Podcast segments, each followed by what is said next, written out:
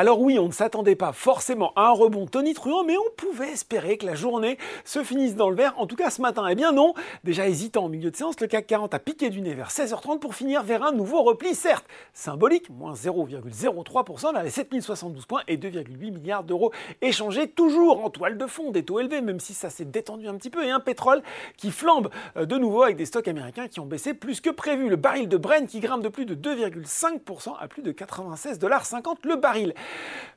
Évolution contrastée et timide à 17h45 sur les marchés américains avec un Dow Jones à moins 0,16% et un Nasdaq à plus 0,14%. Du côté des valeurs en hausse à Paris, et eh bien Orpea s'octroie une nouvelle journée de progression et termine en tête du SBF 120, porté par la nouvelle flambée du brut. Total Energy, Technip Energy et CGG se distinguent. Idée Logistique aussi tire son épingle du jeu, tout comme Nexans plus 3%, le câblier qui a annoncé ce matin un programme de rachat d'actions portant sur un nombre maximum de 275 000 titres. Du côté des valeurs en baisse, et eh bien c'était la grosse chute de tension pour Voltalia, le producteur d'énergie renouvelable qui cède 16% alors qu'il a abaissé ses objectifs annuels.